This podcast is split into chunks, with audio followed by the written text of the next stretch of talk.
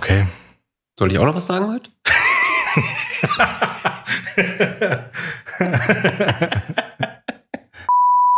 Ich sitze hier seit einer halben Stunde und warte, dass ich mal was sage. was machst du hier so? Ich versuche irgendwie. Leute, Leute, Leute. Ich sag's euch, der Einstieg in die Folge mit Carlo Schöll war sehr witzig. Wir haben uns kringelig gelacht und mussten die äh, Aufnahme mehrfach abbrechen. Aber am Ende ist ein wahnsinnig schönes Gespräch draus geworden. Carlo war schon Jugendgemeinderat, ist dann in die große Politikwelt nach Berlin und in die Lobbyistenwelt, kam dann zurück nach Freiburg in seine alte Heimat, um sich selbstständig zu machen und hat sich jetzt der großen und nicht ganz einfachen, aber sehr spannenden Aufgabe der Digitalisierung der Kommunen gewidmet. Freut euch auf die Folge. Ich will gar nicht zu viel verraten. Legen wir los.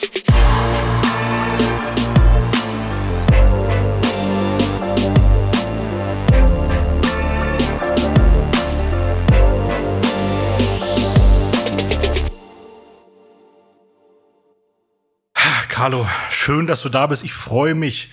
Wie geht's dir? Und wer bist du? Was machst du so? Stell dich doch mal den Zuhörenden vor, die dich noch nicht kennen. Ja, äh, sei gegrüßt, Jonathan. Ähm, vielen herzlichen Dank für die Einladung hier, den Podcast mit dir machen zu dürfen. Freut mich sehr. Und äh, ja, wer bin ich? Ich bin der Carlo, Carlo Schöll. Ich habe vor jetzt äh, fast vier Jahren Bechel und Spree gegründet.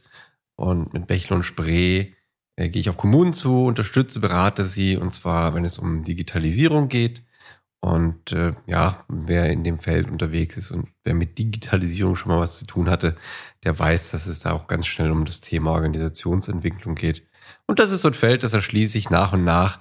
Und äh, das Schöne ist ja, da bist du ja immer mit dabei. Also vor dem Hintergrund freue ich mich schon auf die Fragen heute. Das stimmt. Und Leute, ihr könnt es mir glauben, das ist gerade schon die, die 700 der 700. Versuch zu starten, weil wir sehr viel lachen mussten, weil wir uns das Studio, in dem wir hier gerade aufnehmen, teilen und äh, ganz, ganz viel gemeinsam tun.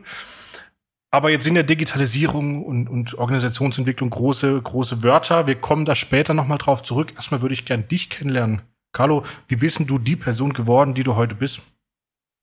Eine, eine sehr gute Frage.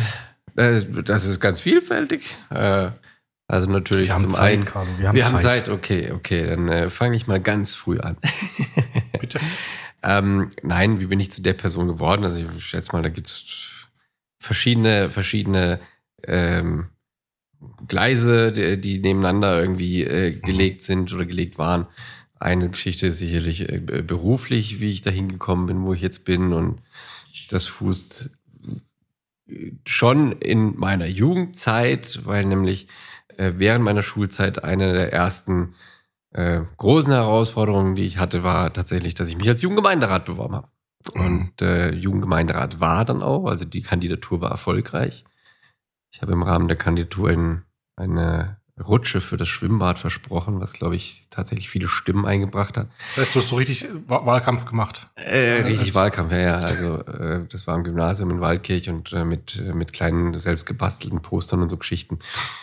Aber es war eine witzige Zeit und äh, das war, das war, glaube ich, tatsächlich mein, mein Eintritt in die kommunale Welt auch, also als Jugendgemeinderat. Und da haben wir wirklich äh, sehr, sehr witzige Sachen gemacht.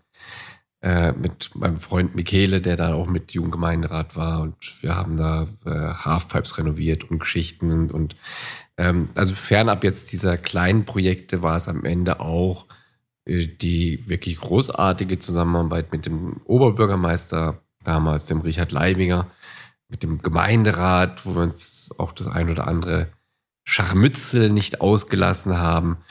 Äh, und das war tatsächlich schon eine sehr prägende Zeit. Und das hat schon sehr viel Spaß gemacht und hat einfach auch gezeigt, was da eigentlich so alles möglich ist im, im Kommunalwesen, im, in, in einer Stadtgesellschaft, wie man da Dinge gestalten kann. Das hat mich eigentlich so die ganze Zeit begleitet und, und äh, auch dann während meiner, meiner beruflichen Zeit, ähm, wo ich dann auch viel mit Kommunen zu tun hatte, und äh, am Ende des Tages ist es jetzt alles gemündet in, in diese, in Bechel und Spree, mhm. mhm. wo ich jetzt mit, mit Kommunen zusammenarbeite. Und ansonsten, äh, wie bin ich zu der Person geworden? Naja, fernab des Beruflichen, äh, ich glaube, ein irgendwie klassischer Lebenslauf mit Schule, äh, Studium. Ich habe Rhetorik, Politikwissenschaft, Soziologie studiert, war oder bin dann damals mit meiner Frau nach Berlin gezogen, waren dann auch viele Jahre in Berlin, elf Jahre insgesamt, äh, dort Familie gegründet. Und dann, jetzt vor drei Jahren, auch hier wieder in die Heimat zurück nach Freiburg, mhm. wo wir jetzt in unserem Studio sitzen. Ist richtig. Was warst du für ein Schüler? Wie warst du? Fangen wir mal ganz von vorne an. Was warst du für ein Schüler in der Schule? Ich war ähm, ehrlich gesagt kein lerneifriger Schüler. ich war der die Sorte, die es, ähm, also ich würde mal sagen, meine meine schulische Zeit habe ich habe ich nicht, also der Fokus lag nicht auf dem Lernen und auf Wissenserwerb, sondern mehr auf Spaß haben und blödsinnige Sachen machen. Weshalb halt irgendwie grundsätzlich immer schnell die Grundlagen an mir vorbeigerauscht sind und dann auch irgendwie der Zug abgefahren war. Ähm, notentechnisch dementsprechend. Und ich glaube, die Lehrer hatten auch nicht so wirklich Spaß mit mir. Hast du die genervt? Äh, nee, sie haben mich genervt.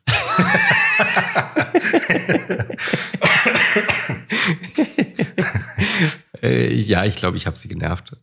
Ich war halt irgendwie ständig abgelenkt und irgendwelche Clownereien halt immer. Und dann Jugendgemeinderat. Konntest du da deine Energie dann kanalisieren? Was hast du da gelernt in der Zeit? Naja, kanalisieren, ah, ich glaube, kanalisiert habe ich erst sehr viel später, während der Studienzeit. Mhm. Ich glaube, äh, ich bin in vieler Hinsicht auch, glaube ich, echt so ein Spätzünder gewesen und, und viele Sachen habe ich erst so im Studium irgendwie, wo ich da unterwegs war und so dann komplett auf mich allein gestellt. Mit vielen anderen Menschen, mit vielen spannenden Menschen, die einem während dem Studium begegnen und wo man dann wirklich sich selbst organisieren muss, wo du irgendwie selbst auf den Trichter kommen musst. Was willst du jetzt eigentlich? Ich habe ja auch Orchideenfächer studiert und. und was, äh, was für Fächer? Orchideenfächer? Ja, Rhetorik, Politikwissenschaft, Soziologie, das ist ja jetzt alles so dieses, naja, hast nichts Besseres irgendwie äh, gewusst oder wie. Also jetzt nicht so Medizin oder so, wo jeder sagt, ah, der Arzt irgendwie so. Ähm, nee, und das, das, da, da ist, glaube ich, so irgendwie die, die prägende Zeit gewesen. Nee, aber davor davor war das tatsächlich ähm, viel experimentieren, viel gucken, viel, viel irgendwie sich selbst erkunden, mit anderen erkunden. Und die Jugendgemeinderatzeit war spannend, weil das war tatsächlich dann schon auch so der erste Moment nach einer Schulzeit, wo man irgendwie schon noch so fromm und frei ist, äh, der erste Moment, wo es halt wirklich auch ernst wurde. Also, dass dann halt eine Bede auf dich zukommt und sagt, so Carlo, hier, mal, bewirb dich mal. Und dann irgendwie im Gemeinderat vor halt gestandenen Leuten und da präsentieren und machen und Dinge einfordern und, und äh, Interessen und äh, die Scharmützel, die da gerne mal in Gemeinderäten auftauchen, wo man dann plötzlich auch so angeschossen wird und du denkst dir nur so, mhm. was soll das jetzt? Also das war schon eine lehrreiche Zeit. Also schon voll, auch schon früh dieses Politikgame da mitgespielt. Äh, witzigerweise nicht so bewusst, aber irgendwie ja. Es gab auch so ein, eine, eine Situation, ich kann mich da nur noch dunkel daran erinnern, aber da ging es wirklich um, um irgendwie eine, eine Geschichte, dass, dass wir dann als Jugendgemeinderat angeschossen wurde und dann äh, habe ich da irgendwie meinem jugendlichen äh, Leichtsinn irgendwie zurückgeschossen und das stand dann plötzlich in der Presse, dass dann irgendwie Jugendgemeinderat gegen Gemeinderat und überhaupt und äh, ist jetzt auch derjenige ist jetzt heute auch ein ehrenwerter äh, Landtagsabgeordneter und und es ist halt alles irgendwie so da denkst du halt auch plötzlich so, hö. ähm, nee, aber äh, schon spannend. Schon spannend. Und ja, Politik-Game natürlich irgendwo schon, ja. Bist du ein politischer Mensch? Wurdest du da politisiert? Also ich glaube, ich bin ein politischer Mensch. Also ich habe schon irgendwie meine, meine Grundüberzeugungen, auch politische Grundüberzeugungen, aber ich bin also ich habe auch jahrelang für eine Partei gearbeitet, hm. also für die Sozialdemokratie. Mittlerweile würde ich aber sagen, ich bin immer noch in meinem Innersten ein, ein Sozialdemokrat, mhm. aber ich äh, bin kein Parteimitglied. Okay. Was ist ein Sozialdemokrat? Was, was, was, macht, was macht einen sozialdemokratischen Carlo Schöll aus? Oh, also das fängt schon an mit, mit dem einem Thema äh, soziale oder auch soziale Klammern, auch Gerechtigkeit einfach. Mhm ich halte schon sehr viel davon, dass wir in einer, in einer gerechten äh, Gesellschaft zusammenleben, in der wir uns mit Respekt begegnen, in, in der wir solidarisch sind, sind für mich schon mal ganz wichtige, ganz große Werte. Ich glaube daran, dass es Menschen gibt, die durch das Leben bevorteilt sind und halte es für sehr vernünftig, dass diese Menschen andere, die nicht bevorteilt sind oder in irgendeiner Art und Weise benachteiligt sind, dann auch wirklich äh, mitnehmen, den mhm. symbolisch die Hand reichen, auch wenn es ein bisschen religiös klingt. Äh, das sind schon so, so Grundüberzeugungen. Mhm. Also ich glaube, dass jeder Mensch auch äh, seinen Wert hat und, und wir alle auch einen gleichen Wert haben. Und äh, dass Vorurteile nicht wirklich irgendwie funktionieren. Und jetzt bist du hier Jugendgemeinderat gewesen und äh, hast schon auch die ersten politischen Scharmützel geführt und bist dann äh, ins Studium. Wie kam es zu der Entscheidung? Also zu studieren? Ein paar Jährchen später zu studieren oder war das also war das bei euch normal, dass man studiert in der Familie? War das klar, dass du studieren gehst? Ja, es war klar. Aber ich glaube, also es war klar, weil, weil äh, schon, auch wenn ich irgendwie vielleicht den einen oder anderen Lehrer genervt habe, allen klar war, dass ich irgendwie genug in der Birne habe, um zu studieren.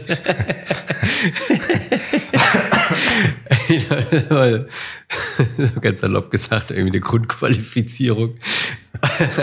Nein, aber es war. Aber es gibt ja auch genug Leute, die dann sagen, ähm, oder wo der Wert des Studiums in der Familie nicht, nicht geprägt ist, auch wenn da, ähm, man sagt, jetzt machst du eine Ausbildung, machst was Gescheites und dann verdienst Geld. So, das war bei euch nicht so. Also, ja, sicherlich, du kannst es natürlich sehr, sehr, sehr reflektiert sehen. Und ich würde das zum Beispiel auch heute sehr viel reflektierter irgendwie mit meinen eigenen Kindern tun, diese Entscheidung, was sie tun sollen nach der Schule. Müssen die studieren? Nein, müssen sie nicht.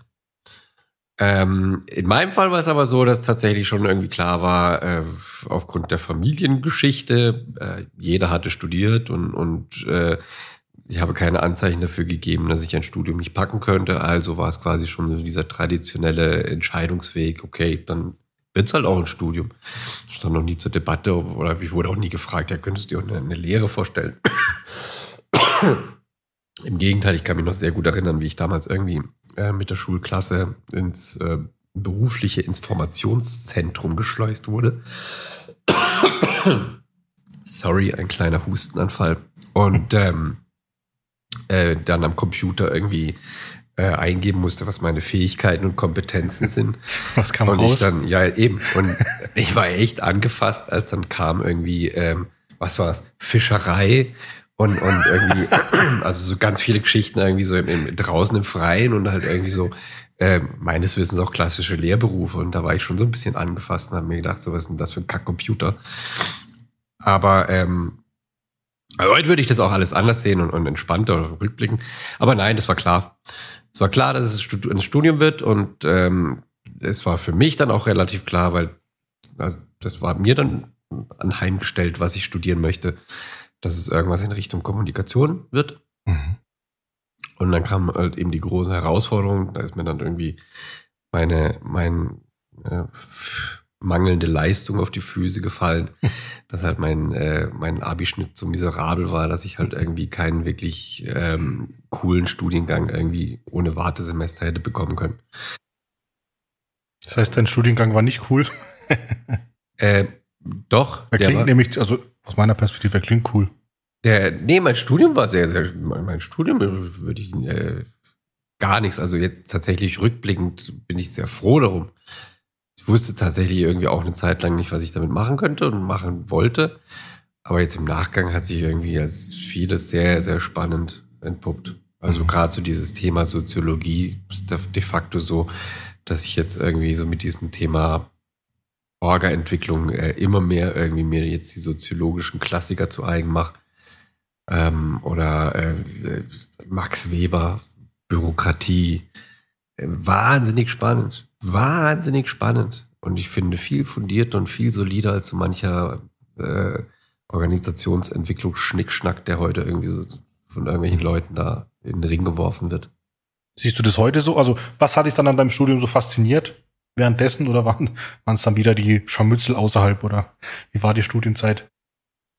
Naja, die Studienzeit, ich glaube, ich bin irgendwie der geisteswissenschaftliche Klassiker. Die ersten zwei, drei, vier Monate, Semester waren, waren halt tatsächlich für die Katz inhaltlich. Das war tatsächlich so ein Finden irgendwie. Klar, irgendwie viel rumstreunern in Tübingen, irgendwie in der Kellerassel abgammeln. Die hieß wirklich Kellerassel, das war unsere Hausbar oder im Clubhaus oder wo auch immer. Ähm, das war schon irgendwie so auch ein, ein ein menschliches Finden. äh, inhaltlich spannend wurde es dann erst später. Und ähm, auch dieses ganze universitäre System, also bildungstechnisch eine Katastrophe, ja, warum wir mhm. nicht drüber zu unterhalten, aber schon so dieses ganze Gefüge mit ähm, Fachschaften, äh, so dieses Leben, ähm, das, das äh, Dorf, also dieses studentische Dorf, Milieu und was es da so gibt. Ähm, was ist das studentische Dorf? Mm, also es gibt in Tübingen die, das französische Viertel, wo die Kasernen waren, äh, französische Kasernen und die wurden alle umgewidmet dann mit der Zeit und äh, das sind jetzt alles äh, Studentenhäuser. Mhm. Und äh, ich kann jetzt nicht sagen, ob das irgendwie offiziell, aber es gibt einfach so dieses, dieses ähm, studentische Dorf, französisches Viertel. Und das ist schon tatsächlich so ein bisschen Dorfleben, also weil man sich halt natürlich sehr nah ist und es gibt dann halt eben so die Fleckchen, wo man sich dann auch sehr schnell begegnet.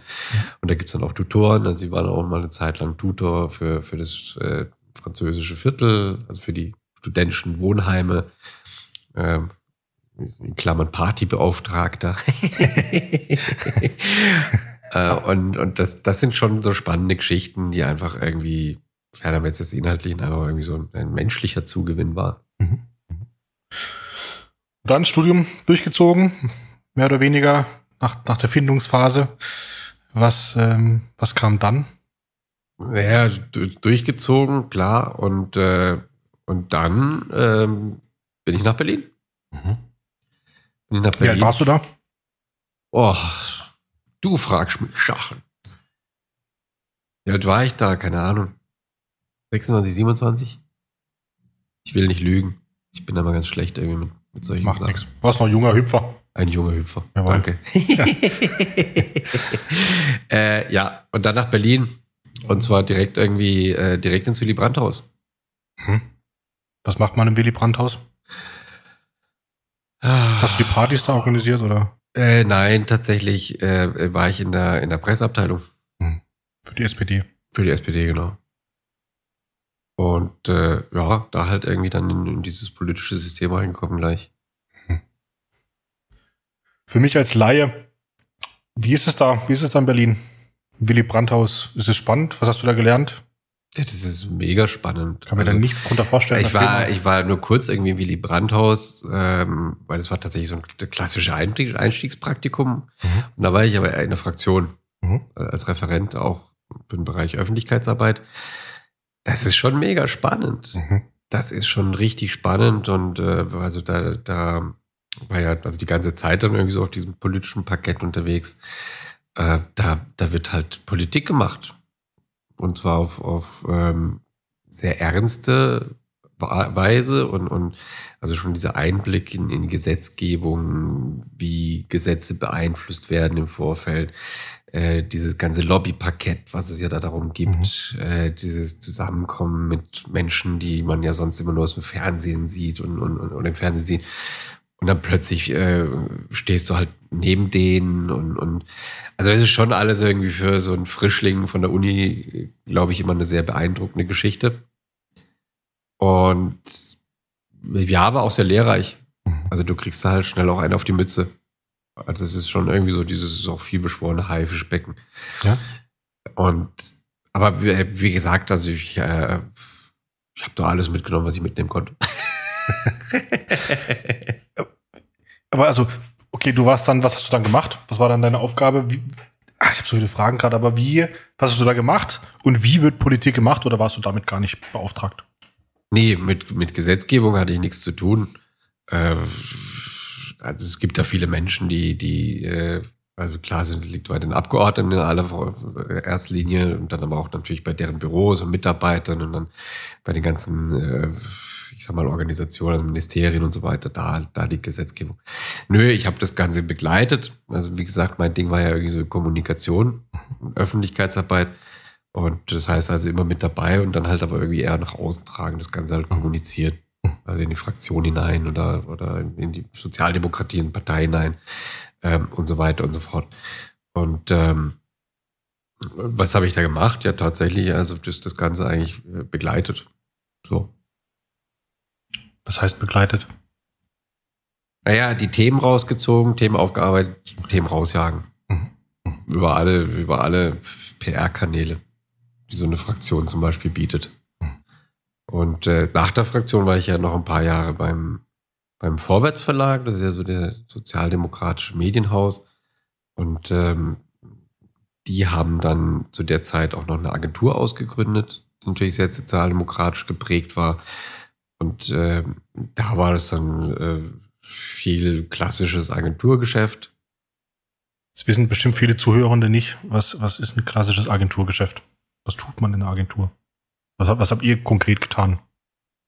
Ja, was machst du in der klassischen Agentur? Kommt auf die Agentur drauf an. ähm, aber das war jetzt eine klassische, klassische Kommunikationsagentur. Das heißt also, es geht viel um Kommunikation, mhm. Ähm, Kampagnen, mhm. also politische Kampagnen natürlich sehr stark. Äh, es geht viel um, um Medienarbeit, äh, Publikationen aufsetzen, rausjagen. Äh, das sind so die Themen, die wir da in, in mhm. der Agentur hatten. Das hast du ja gesagt, Haifischbecken, du siehst vieles kritisch. Ähm, oder hast du nicht gesagt, aber das wäre jetzt meine Frage gewesen. Ähm, siehst du heute Dinge anders, nachdem du diesen Apparat durchlaufen hast? Oder wie, wie nimmst also für mich und wahrscheinlich für viele auch, die zuhören, ist ja der Apparat schwer greifbar. So. Das ist von außen, du siehst es wie die Brandhaus, du siehst Dinge. Wie, wie ist es denn, also wie ist es da mit drin zu sein? Siehst du das heute, wie siehst du das heute rückblickend sozusagen? Also auf jeden Fall extrem spannend, weil es natürlich Einsichten sind, die ja, wie du sagst, die sind jetzt erstmal einem, einem Otto-Normalbürgerin, äh, sie, du siehst es so nicht. So, also sehr viel medial irgendwie gespiegelt und, und wenn du natürlich dann sehr nah dran bist, dann siehst du andere Dinge. Wie sehe ich es im Rückblick? Ich würde sagen, ähm, ich sehe es, ich sehe es insbesondere nüchterner. Mhm. Mhm. Ähm, es hat immer so ein bisschen den Eindruck, als würde da wirklich viel, viel Hexenwerk passieren, aber das ist es gar nicht. Also das ist tatsächlich irgendwie sehr viel nüchterner, als es vielleicht so den ersten Eindruck hat. Ähm, wie sehe ich es noch? Ich sehe es, oh, ich sehe es auch sehr pragmatisch. Mhm. Also es ist, glaube ich, auch oft so ein, ja, der politische Prozess und, und Gesetzgebung, politisches System und alles immer sehr aufgeblasen. Und äh, am Ende ist es aber auch ein, ein Handwerk, wie jedes andere auch. Es ist viel viel ähm, Kompromiss, es ist viel Diskussion, es ist viel Austarieren, viel Verhandlung. Da muss man schon ein Typ für sein. Mhm. Aber es ist immer wieder spannend, wie, wie dann doch da Dinge auf den Weg gebracht werden, die, die unglaublich komplex sind, die unglaublich viele Menschen am Ende auch äh, ja, unmittelbar betreffen ähm, wie das da mit verschiedenen Sichtweisen zusammenkommt und, und ja, teilweise auch ernüchternd, wie, wie Dinge auch einfach sehr verkürzt und, und angesichts von Zeitdruck, von Handlungsdruck auch relativ schnell da durchgepeitscht werden. Auch das ist interessant zu sehen. Mhm. Sitzen da Menschen, die einen guten Job machen wollen? Also ist ja oft, die Politik wird ja oft kritisiert und auch sicherlich manchmal auch zu Recht kritisiert. Aber wenn du, sag, wenn du jetzt da raus bist und sagst, hm, die versuchen eigentlich schon einen guten Job zu machen, oder würdest du sagen, was du jetzt gerade gesagt hast, hm, hm, es gibt schon viele Faktoren, die das auch schmälern? Nein, ich würde sagen, die große Menge leistet da einen, einen riesigen Job. Die sind da sehr leidenschaftlich dabei, die sind da sehr inbrünstig mit dabei. Die, das sind auch äh, alles Menschen, die, die also politisch gesehen, die haben ja da eine, eine, eine Karriere hinter sich, auch um dahin zu kommen, wo sie sind. Also die haben da auch schon einiges geleistet. Äh, und, und die Menschen, die jetzt da nicht irgendwie politisch mandatiert sind, auch die sind, äh, die gehören auch mit zu den Besten ihres Fachs, muss man auch dazu sagen. Ich glaube, wo man differenzieren muss, ist einfach, was ist deren Ziel? Was meinst du damit? Äh, naja, also ich meine, du kannst ja sehr leidenschaftlich sein. Die Frage ist nur, was, was bezweckst du mit deiner Leidenschaft oder was ist das Ziel deiner Leidenschaft? Und ich glaube, da kann man sehr differenziert diskutieren. Okay. Das ist wahrscheinlich ein Thema für einen eigenen Podcast. Vermutlich. Vermutlich. Dann bist du nach elf Jahren, also du hast in Berlin Familie gegründet, äh, die Kinder sind auch am Anfang aufgewachsen, ne? Du Ja. hast zwei Jungs. Sie. Wie alt sind die jetzt? Der Große ist neun und der Kleine ist sechs. Und dann seid ihr nach Freiburg zurückgekommen in die alte Heimat. Und dann hast du ja nochmal komplett neu angefangen und dich selbstständig gemacht. Warum? Und nimm uns mal mit in die Anfangszeit. Wie ist es, sich selbstständig zu machen mit, also ich habe mich selbstständig gemacht mit 20. So, ich habe keine Kinder, ich habe kein Haus, ich habe keine Verpflichtungen. Ich behaupte, für mich war das relativ einfach. War es für dich auch einfach? Ich würde sagen, im Großen und, und Ganzen war es nicht einfach. Aber ich glaube, es gibt auch gr- größere Herausforderungen. Äh, ich war begünstigt, muss man gestehen. Also das, das sage ich auch ganz fromm und frei. Also das heißt jetzt nicht, dass mir jetzt alles von der Hand lief. Also es gibt ja äh, andere Menschen, die bekommen irgendwie jetzt per se große Unternehmungen vererbt, geschenkt äh, oder große Güter geschenkt. Also das nicht. Aber ähm, also vielleicht erstmal die andere Frage, wie, wie kam es dazu, dass ich mich selbstständig gemacht habe? Und das hat Mhm. einen relativ simplen Grund. Und zwar war schon immer klar für, für uns als Familie, dass wir nach Freiburg zurückkehren. Mhm. Das Problem ist allerdings irgendwie mit dem Profil, was ich seinerzeit in Berlin hatte, äh, kriegst du hier nichts. Mhm. Also sagen wir mal, äh, jetzt für den südbadischen Winzerverband zu lobbyieren, ist sicherlich ein hochinteressanter Job. da möchte ich jetzt gar keinen, also nicht zur Diskussion stellen. aber es war jetzt nicht mein Job. Ähm, das heißt also, das ist aber auch einfach eine existenzielle Frage. Also wenn du nach Berlin oder nach Freiburg zurückkehrst mit Familie und allem drum und dran, wie so. Mhm. Und äh, so kam dann auch die Entscheidung, äh, und äh, ich hatte da auch Glück in anderer Hinsicht, dass ich einfach die Möglichkeit hatte, selbstständig zu werden. Mhm. Und äh, diese Möglichkeit auch äh, sofort genutzt habe. Und das heißt also, der Schritt kam eigentlich zuerst, also Selbstständigkeit vor dem Umzug nach Freiburg. Ah. Und nimm uns mal mit, jetzt hast du schon auch ein spezifisches Thema. Also von außen betrachtet ist es eine Nische. Digitalisierung in öffentlichen Verwaltungen und jetzt auch noch in Baden-Württemberg. Ist ja sehr, sehr spitz positioniert. Wie kam es dazu? Das ist äh, auch relativ simpel und zwar, ich hatte, also dass es kommunal werden würde, war äh, oder ist mir letzten Endes äh, durch meine Jugendgemeinderatstätigkeit, also dieser Teil der DNA, wie es immer so schön heißt, ist mir da in die Wiege gelegt worden und, und so kam dieser Strang. Am Ende des Tages äh, habe ich dann gesagt, okay, es wird etwas mit Kommunen. Und da gab es zwei Felder, zwei Business Cases, die ich mir zurechtgelegt habe. Das eine war äh, die Beratung von Unternehmen, die in die Kommunalwirtschaft rein wollen. Das heißt also Unternehmen, die Kommunen etwas verkaufen wollen, um es ganz salopp zu sagen. Und das andere Feld war das Thema Digitalisierung. Digitalisierung in kommunaler Verwaltung. Und äh, witzigerweise hat das Thema, äh, also das erste Thema erstmal Fahrt aufgenommen, weil ich da einfach auch noch Kunden hatte, äh, die ich von vorher schon hatte. Mhm. Und das hat dann aber auch relativ schnell gewechselt, als klar wurde, hey, dieses Thema Digitalisierung in der kommunalen Verwaltung nimmt massiv und rasant an Fahrt auf. Und so kam dann irgendwann ganz natürlich der, der Dreh weg vom ersten ins zweite Feld. Und heute ist es de facto so, dass, dass ich immer noch Anfragen habe. Ähm, aber das ja getrost auch äh, äh, ablehnen kann, weil das andere Feld ehrlich gesagt auch spannender ist. Okay, also das heißt, du meinst das zweite Feld mit der Digitalisierung in Genau. Kommunen, ohne da jetzt irgendwie noch die Wirtschaft und Unternehmen mit Genau, zu verkoppeln. Okay. richtig. Wie ist denn das am Anfang? Wie, jetzt kommst du ja dann auch aus einem Apparat, der läuft, hin in die Selbstständigkeit. Was, wie war der Wechsel für dich und wie war der Start als selbstständiger Einzelunternehmer? Wie ist denn das so vom Gefühl her? War das geil? Erstmal nicht. Erstmal nicht. Ähm, also was, was spannend war von Anfang an, ist natürlich, dass du äh, in jederlei Hinsicht selbst organisiert bist. So, Mhm. und das äh, finde ich bis heute tatsächlich eine der, der spannendsten Geschichten daran. Ähm, wenn du Fehler tust, dann bist du selber schuld. Wenn es geil läuft, bist du selber. Mhm. So. Mhm. Und das finde ich schon eine sehr befreiende Geschichte, dass du da irgendwie niemanden dafür mit in die Verantwortung nehmen kannst. Erfreulicherweise hat sich das irgendwie sehr, sehr toll entwickelt, alles bis heute. Das muss man dazu sagen. Und so ist es, hat sich das auch so entwickelt, dass ich heute jetzt sagen kann, ja, also es war eine fantastische Entwicklung. Eine Entwicklung, die ich so alle mal wieder machen würde.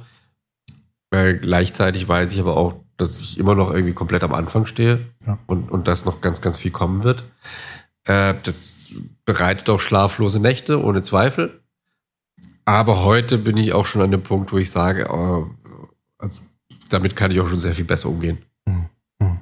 Also es ist natürlich schon so ein Druck, siehe letztes Jahr, äh, erinnert dich, wie es dir da ging, irgendwie mit Corona. Ja. Äh, so, alles kackt ab. Ja. Und du stehst da. So. Das sind so Dinge, die, die möchtest du nicht haben. Das ist richtig. Aber du lernst wahnsinnig viel draus. Das stimmt. Du lernst wahnsinnig viel draus. Und ich glaube am Ende des Tages, und ähm, auch das kennst du sicher, äh, zurückzublicken und einfach irgendwie zu sehen, was man so geleistet hat und wohin man gekommen ist und, und was man so irgendwie ja dann doch so aus dem Nichts herausgestampft hat, das macht mich schon ein kleines bisschen stolz. Das glaube ich. Und befördert die Sachen. Sehr, sehr geil. Jetzt hast du ja ein Thema dir ausgesucht und wir beackern das Thema ja auch teilweise gemeinsam. Und das ist mir eine große Freude. Ja, das ist ganz meinerseits. Das ist ja, ha, da ist ja ganz rot. Wird er wirklich? Schachmatt. Nicht Schachmatt. Das Thema Digitalisierung in Kommunen ist ja ein Brett. Voll. Und es ist also, wie, wie gehst du das an? Wie packst du das an? Und wo stehen wir da gerade? Also Corona hat für mich, würde ich mal behaupten, und vielen auch nochmal offengelegt, dass in Verwaltung nicht so schnell und einfach auf sich schnell verändernde Umgebungen reagiert werden kann, weil das System sehr starr ist. Wie packst du dieses Thema an? Gehst du da rein und sagst, ihr müsst das und das und das machen? Oder wie, wenn ich eine Kommune anfrage, Hilfe, wir, wir brauchen Digitalisierung, was tust du dann? Das sind zwei Schritte, also es gibt ja viele Schritte, aber erstmal Klar. zwei grundsätzliche Schritte, über die wir uns, uns ja auch regelmäßig austauschen. Also deswegen, du musst jetzt, du musst jetzt mal den, neu, den neutralen Interviewer geben, weil sonst rede ich jetzt über irgendwelche Sachen, wo ich mir denke, Jonathan weiß das doch schon lange.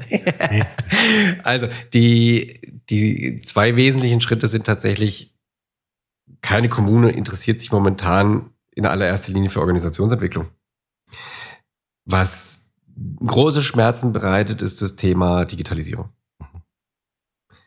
Und das ist tatsächlich auch erst nicht seit gestern, das ist in kommunaler Verwaltung schon seit vielen, vielen Jahren so. Das muss man sich jetzt auch irgendwie nicht ausmalen, dass es jetzt irgendwie so ein aktuelles Ding ist. Äh, das ist schon seit vielen, vielen Jahren so. Nur momentan oder mittlerweile kulminiert es einfach in ganz vielen, ganz vielen Punkten. So, das ist schon mal der erste Punkt. Das heißt also, die, die Herangehensweise ist nicht unbedingt hinzugehen und zu sagen, so, wir schauen uns das mal an, wie ihr als Organisation so wirkt und, und was da so passiert. Und der, der Anknüpfungspunkt ist meistens erstmal das Thema Digitalisierung. Was ist Digitalisierung in Kommunen? Also was, wann fragen die an, was steckt da dahinter? Auch da äh, unterscheidet sich ja Bächle und Spree von, von anderen äh, Beratungen. Wir machen das ja technologieoffen. Absolut. Was ein ganz wichtiger Punkt ist. Das heißt, äh, Digitalisierung in Kommunen bedeutet jetzt in erster Linie mal äh, die Einführung von digitalen Tools, digitalen Plattformen. Das ist das, was Kommunen jetzt momentan so ganz stark im Fokus haben. Äh, mittlerweile wird aber immer mehr auch klar, Klassiker auch wieder, ja. Digitalisierung funktioniert halt nicht auch, ohne dass du halt irgendwie den Menschen mit anschaust. Ja. Es ist ja schließlich der Mensch, der bis auf gewisse Zeit noch Digitalisierung nutzen wird und äh, die, der, der diese Tools, Apps in irgendeiner Form bedienen soll. So, und das ist der Punkt eben, an dem wir ja auch ansetzen mit Bächle und Spree, zu sagen, Achtung, wir gehen da rein, wir beraten in der Digitalisierung, wir wissen, dass ihr jetzt irgendwie sowas wie eine DMS oder eine E-Akte einführt, dass ihr die E-Rechnung einführt. Was, Äh, was ist ein DMS? DMS Dokumentenmanagementsystem. Also quasi die grundlegende Infrastruktur, dass eine, eine Verwaltung in Lage versetzt wird, alles das, was momentan auf Papierakten passiert, dass das digital abbild, äh, abzubilden ist. Wie weit sind Kommunen da? Ist da schon viel digitalisiert? Also sind da schon digitale Strukturen da oder ist das alles noch ein Aktenordner Wust? Äh, das ist zum größten Teil immer noch in Akten und äh, da ist noch ganz viel Potenzial zu bergen. Aber es ist auch eine große äh, Herausforderung, weil die Verwaltungen sehen, dass es gibt Stadtverwaltungen, die rechnen vier bis fünf Jahre für die Einführung als DMS. Da kann man jetzt drüber lachen, weil es ein sehr langer Zeitraum ist. Auf der anderen Seite muss man aber auch verstehen, warum die mit solchen langen Zeiträumen äh, rechnen. Und das hat nichts mit Technologie zu tun. Das heißt, es ist es nicht so, dass wir da hingehen und sagt, ihr nutzt das, dieses Tool, dieses Tool, das macht ihr so digital und fertig. Weil, also warum hast du dich entschieden, das ganze Technologie offen zu machen? Erstens gibt es schon viel zu viele äh, Berater und findige Vertriebler, die mit, mit Tech auf Kommunen einstürzen. Äh, also frag mal die, mit denen wir so zu tun haben, äh, wie viele Anrufe die am Tag kriegen, äh, mit Vertriebsanrufe. Wir haben die App, wir haben die Tools. Ähm, und Schlussfolgerung daraus, es gibt kaum welche, die dann wirklich auf, auf kommunale Verwaltung zugehen und einfach sagen, hey, wir helfen euch tatsächlich, damit überhaupt auch umgehen zu können. Und da geht es jetzt nicht darum, irgendwie zu sagen, wie eine App funktioniert oder nicht, sondern geht es einfach darum zu verstehen, was bedeutet eigentlich eine App? Für eine Verwaltung? Was ist das für ein Nutzen für eine Verwaltung? Was wird Verwaltung morgen in zwei Monaten, in zwei Jahren, in 20 Jahren denn sein? Und wenn man da diese Themen anspricht, da herrscht weitestgehend noch eine große Ratlosigkeit. Und das hat auch wiederum nichts mit kommunaler Verwaltung zu tun. Das ist eine rein menschliche Geschichte. Ja. Jetzt ist ja, also von außen betrachtet, ist ja oft Unverständnis da und Frust. Du hast irgendwie Interakt, du hast Kontakt mit deiner Verwaltung in deiner Stadt oder Gemeinde, in der du lebst und oft gehst du da frustriert raus. Jetzt wissen wir ja aus Verwaltung, dass auch oft intern viel Frust da ist. Wo müssen wir da ansetzen? Also das ist eine extrem komplexe Geschichte. Und ich glaube, um, um das zu verstehen, auch dann zu verstehen, wo man dann ansetzen muss, äh, muss man sich einfach mal vergegenwärtigen, woher kommt eigentlich die kommunale Organisation? Die kommunale Organisation hat ja ideologisch und technisch in Anführungsstrichen äh, ihre, ihren Ursprung noch in napoleonischen Zeiten. Äh, Napoleon hatte gerade Preußen platt gemacht. Der preußische Staat musste wieder aufgebaut werden. Es gab eine Staatsreform und äh, findige Menschen haben gesagt, wir brauchen ein Staatswesen, eine Bürokratie, die wir zentral steuern können und die äh, das tut, was wir auch möchten. Und zwar das unter Zusicherung, dass es auch so, so unter Garantien. Und so ist ja quasi so die, die, der Ursprung des, des Beamtenwesens, also des treuen Staatsdieners, den du eben äh, eine Nachricht schickst und der führt die dann aus. Und das ist tatsächlich, äh, und da hat sich äh, bis auf eine dunkle Zeit irgendwie Anfang dieses Jahrhunderts hat sich da nicht viel verändert. Mhm. Also selbst nach der Nazi-Zeit haben ja dann die, die, äh, die Alliierten dann in ihren Teilen noch wieder bestimmt, dass dann quasi die Kommunalverfassung von davor auch wieder in sehr, sehr großen Teilen wieder ja, eingesetzt wurde. Das heißt also, das Schöne ist, dass kommunale Organisation oder Verwaltung als Organisation eine tolle, große, lange Tradition hat. Das Unschöne ist, dass äh, wir mittlerweile in Zeiten leben, in denen sich die Dinge so rasant entwickeln, dass wir halt irgendwie, glaube ich, das wird jedem bewusst, viele Dinge hinterfragen müssen. Und wie kannst du das lösen? Was ist da die Herangehensweise? Ich glaube, die Herangehensweise ist tatsächlich die, dass diese Verwaltungen sich nur aus sich selbst heraus weiterentwickeln können. Ich glaube, also da bin ich, da bin ich, äh, deswegen auch zum Beispiel Soziologiestudium, wo ich mich heute wahnsinnig darüber freue. Das war ein soziologischer Klassiker. Luhmann, Niklas Luhmann, Systemtheorie. äh, ich finde, das ist so wahnsinnig zutreffend. Das sind so wahnsinnig zutreffende Annahmen. Und Luhmann sagt ja, dass Systeme, also gerade auch solche ähm, sozialen Systeme, also wo wir von, von Verwaltung sprechen können, die können sich nur aus sich selbst heraus wandeln, nur aus sich selbst heraus weiterentwickeln. Und äh, das halte ich für eine grundlegende Herangehensweise. Das heißt also, du als, als Berater, wie, uns, wie ich uns jetzt mal nenne, wirst da nicht viel bewirken können, wenn du es schaffst, das Feuer in diesen Menschen in der Verwaltung zu entzünden. Mhm. Und ich glaube, da reden wir ganz viel über Überzeugungsarbeit bei diesen Menschen. Wir reden viel über Vertrauen.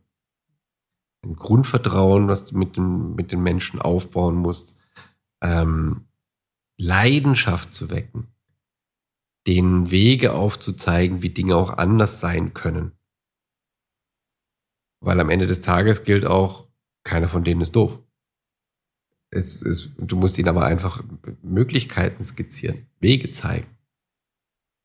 Wenn ich es jetzt ganz radikal ausdruck und sage, okay, Systeme, Luhmann sagt, Systeme können sich nur von innen heraus irgendwie äh, weiterentwickeln, erneuern.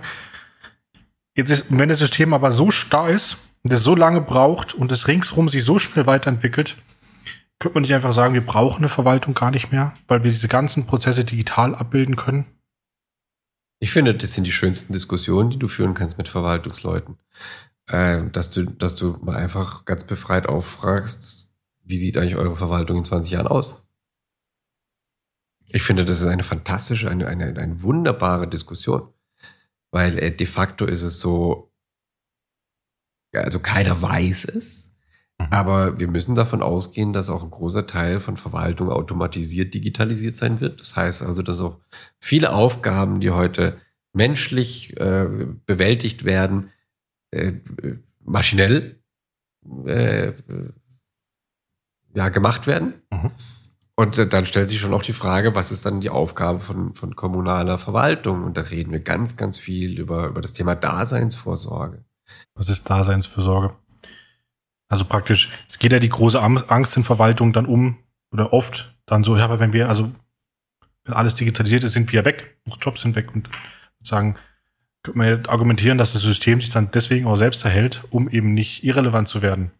Aber du sagst jetzt, nee, da öffnet sich Möglichkeiten für andere, viel wichtigere Fragen eigentlich. Also unter anderem die Daseinsfürsorge. Was ist denn die Daseinsfürsorge?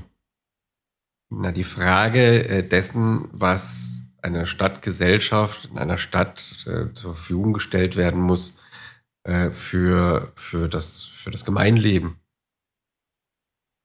Das ist im Grunde die Frage. Also was von Seiten der Verwaltung auch bereitgestellt werden muss. Und das zu, wie es immer so schön heißt, sozialverträglichen Preisen. Mhm. Ähm, und das ist so eine Frage, die, die, also da kulminiert einfach ganz viel in dieser Frage der Daseinsvorsorge. Und ich glaube, ich weiß nicht, wie es konkret aussehen wird, aber ich bin sehr der Überzeugung, dass tatsächlich Verwaltung sich sehr viel mehr in eine gestalterische Organisation wandeln wird müssen. Das heißt also, momentan ist es ja so, dass Verwaltung sehr, sehr stark beeinflusst ist durch Gesetze, durch Verordnungen. Das heißt also, durch sehr, ähm, durch sehr reglementierte ähm, Prozesse. Und äh, das sind Prozesse, die am Ende tatsächlich äh, relativ einfach, relativ einfach in maschinelle Prozesse umgewandelt werden können. Ja. Das heißt aber noch lange nicht, dass eine Verwaltung obsolet sein wird. Weil es ist schon heute so, dass Verwaltung eigentlich viel, viel mehr Aufgaben hat, als vermutlich in den meisten Verwaltungen durch die Menschen äh, bewältigt werden können. Also, du siehst es ja auch, wenn wir in die Verwaltung reingehen. Also jetzt gerade Corona hat es sehr drastisch gezeigt, wie viele Verwaltungen da wirklich am Limit sind. Weil einfach so viele Aufgaben dazu kamen, neue Aufgaben, komplexe Aufgaben. Äh, das ist tatsächlich auch sehr erschreckend zu sehen. Und ich glaube, das ist tatsächlich am Ende des Tages auch die ganz, ganz, ganz große Chance, über die wir reden müssen, dass man sagt, was wird es sein? Was wird dieser, dieser gestalterische Teil sein? Und was braucht eine Verwaltung, um damit umgehen zu können? Es braucht eine Verwaltung, Verwaltungsmitarbeiterinnen an Kompetenzen, um sich dort einbringen zu können. Und ja, also was, was wie wird Organisation mit den Menschen gemeinsam vorangebracht werden können. So auch mehr sozusagen von der Verwaltung hin zur gesellschaftlichen Gestaltung. Ja. ja.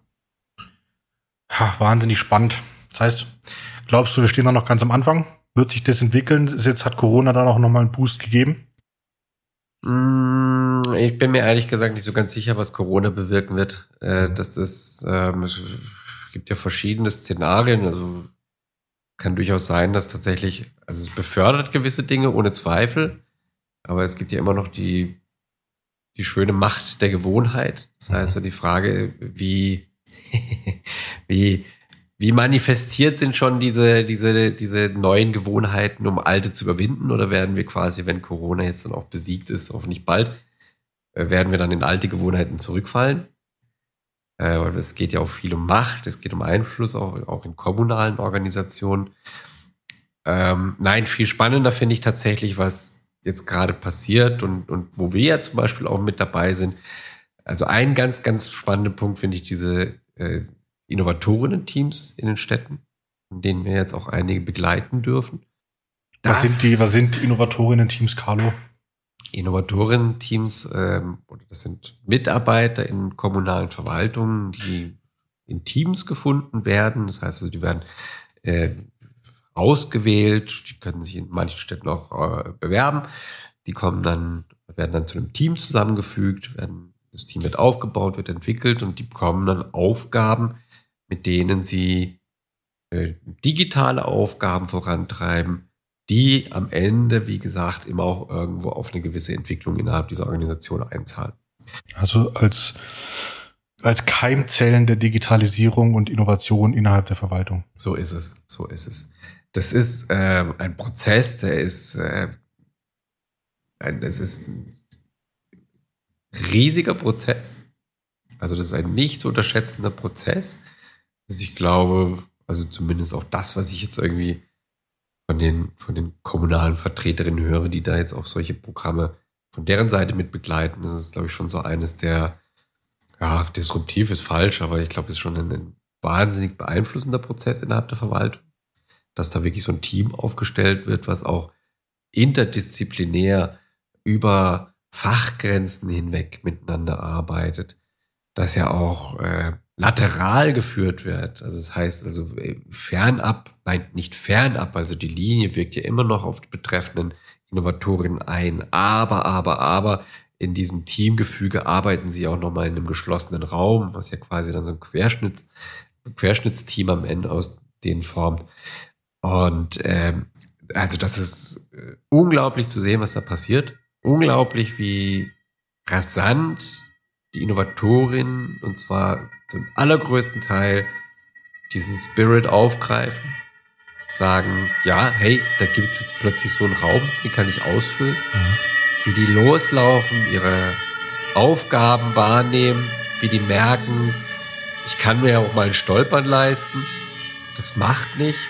Das wird nicht negativ sanktioniert, es ja. wird ja. positiv sanktioniert wie dann auch plötzlich alle anderen in der Verwaltung immer mehr dahinschauen und sagen so, hoch, interessant, was da passiert. Ähm, wie das Team äh, äh, plötzlich auch agiert, äh, wie, wie da plötzlich informelle Netzwerke ins Rollen kommen, die, die genau das, was wir ja vorher, oder was ich vorher gesagt hatte, was braucht es eigentlich, um, um auch Organisation, Verwaltung von innen heraus, dann plötzlich so, da, da, da fangen kleine Feuerchen an und, und das ist wahnsinnig spannend und vor allem auch schön zu sehen, ja. wie, wie sich das entwickelt. Und auf diesem Weg sind wir gerade. Wir sind noch am Anfang, aber die Feuerchen werden mehr und mehr. Wo ist und da entsteht ganz, ganz viel Spannendes draus. Wo holst du dir denn? Jetzt gucke ich auf die Uhr. Wir sind gleich bei so 45, 46 Minuten um andere inspirieren zu können, muss man ja auch selbst manchmal inspiriert werden. Wo holst du dir denn deine Inspiration her? Ach, das ist ganz unterschiedlich. Ähm, vor allem von Menschen. Mhm. Ich finde es inspirierend, was du da gerade so treibst. Ja, ich finde es aber auch inspirierend, was andere um uns herum, um ja. mich herum äh, tun. Äh, da, da gibt es tatsächlich einige Menschen, die wirklich ganz, ganz tolle Sachen machen, wo du sagst, so, hey, das ist sehr spannend. Ich hole mir die Inspiration aber auch viel aus Büchern. Mhm. Ich bin kein großer Freund von irgendwie so äh, Schulungsgeschichten irgendwie. Also dann bin ich eher der Typ, der sich halt irgendwie ein Buch organisiert und einfach guckt, so, was, was kann das sein? Und ich finde, und, und das ähm, last but not least, ich finde es auch wahnsinnig spannend, wie auch immer mehr äh, die, die Kommunalen mich inspirieren. Weil es ist einfach so, dass ähm, wenn, wenn die da irgendwo mal Lunte gerochen haben, dann, dann gefällt das denen. Und ich finde es wahnsinnig spannend, wie ich auch mit, mit Städten und, und Menschen aus den, aus den Verwaltungen spreche und die dann irgendwann sagen so, hey Carlo, was hältst du davon? Und, und dann muss ich einfach sagen so, hey, das ist cool. Das ist cool. So, das machen wir einfach irgendwie. Wieso nicht? Und da sind tatsächlich auch große Glücksmomente, weil das ist, da merkst du dann einfach, dass das funktioniert. Ja. Es funktioniert und, und da ist ja immer auch so, glaube ich, für, für Berater immer so das Ding, wo ist die Existenzberechtigung? Und ich finde, das ist so eine der schönsten Existenzberechtigung. Schön. Carlo, wahnsinnig spannend. Ich bin sehr, sehr fasziniert davon, wie wir die Dinge oder wie du auch die Dinge angehst mit einem ganz anderen. Berater haben ja oft so ein Klischee auch inne. Ähm, aber auch das kann man innovativ neu denken und gemeinsam mit den, in dem Fall Kommunen, die Dinge zusammendenken. Äh, da, ja, freue ich mich, den weiteren Weg zu beobachten und zu begleiten. Und bin dir sehr dankbar, dass du hier heute zu Gast warst. Ja, wie schon gesagt, vielen herzlichen Dank für die Einladung. Ich hatte mir noch eigentlich ein paar lustige Gags überlegt, um diesen Podcast zu sprengen, aber hast du mich mit deinen Fragen so gefesselt. Dann würde ich sagen, beenden wir das Ding jetzt schnell, bevor die lustigen äh, Fragen kommen. In diesem Sinne, mach's gut. Ja, mach's gut. Bis bald. Bis bald.